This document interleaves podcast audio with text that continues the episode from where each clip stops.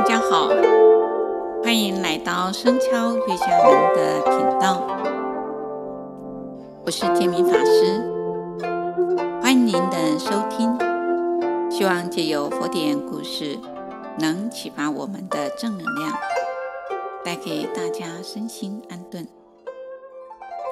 今天要讲的故事出自《杂宝藏经》卷二。从前有王子兄弟两个人被驱逐出国，到了荒郊野外半路上，粮食都吃完了，弟弟就杀了他的妻子，分肉给哥哥和嫂子吃。哥哥得到了这些肉，藏起来没有吃。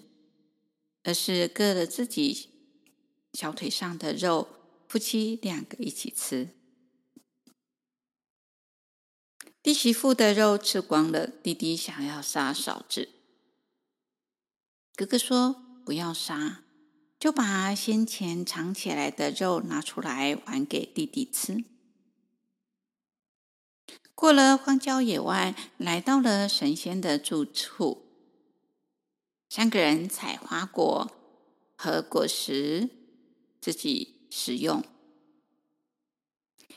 弟弟后来病死，只剩下哥哥一个人在。那时，王子看到一个受到酷刑、被砍掉手足的人，生起了慈悲的心，摘采果实来养活这个被砍掉手脚的人。王子的特点是淫欲心比较少，所以王子采花果离开了以后，他的夫人就随后跟这个被砍了手足的人私通。因为有了私情，所以深深的痛恨她的丈夫。有一天中午，王子的夫人跟着丈夫采花到了河岸边，她对丈夫说。请你去采些树顶上的花果吧。丈夫对妻子说：“下面有很深的河，也许会掉下去。”妻子说：“你用绳子系着腰，我会为你拿住绳子的。”等到稍微靠近岸边的时候，妻子却把丈夫推下去，掉到河里。王子凭着慈善的心，随着水漂走，却没有淹死在河河里面。有一个国王刚去世，那个国家的相师正在国中寻求，应该找谁为新国王。远远的看到水面上有黄云盖，相师占卜了以后说，黄云盖的下面一定有神人，于是派人到水中去迎接，将王子立为新的国王。王子原先的夫人就挑着那位没有手脚的人，辗转乞讨，来到了王子的国家。国人都说有一个美貌的妇女挑着没有手足的丈夫，态度非常的恭敬又温顺，竟然就让国王听到了。国王听了就这样子的事情后，派人去叫了两个人来到国王这里。国王问那个妇人说，这个被砍了手足的人，确实是你丈夫吗？妇人回答说：“确实是。”国王这时又说：“认识我吗？”妇人回答说：“不认识。”国王又说：“那你认识某某人吗？”夫人仔细的看向国王，然后觉得就很惭愧。但国王就如同以前那样的慈心，派人养活了他们。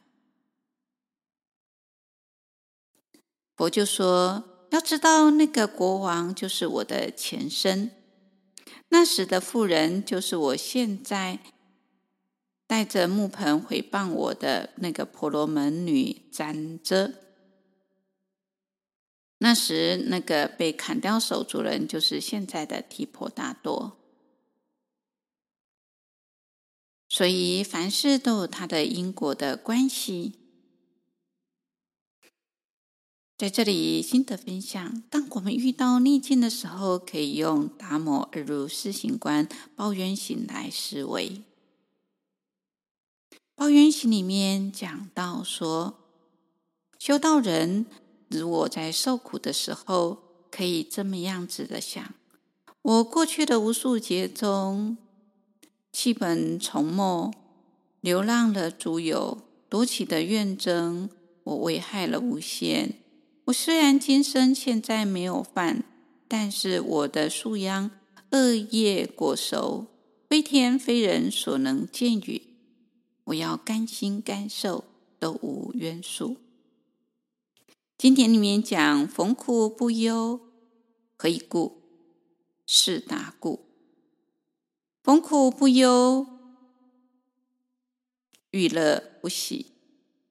当下这念心就是圣心，就是解脱，就是出世，就是净土，就是圣人。所以在生活当中，不如意十常八九。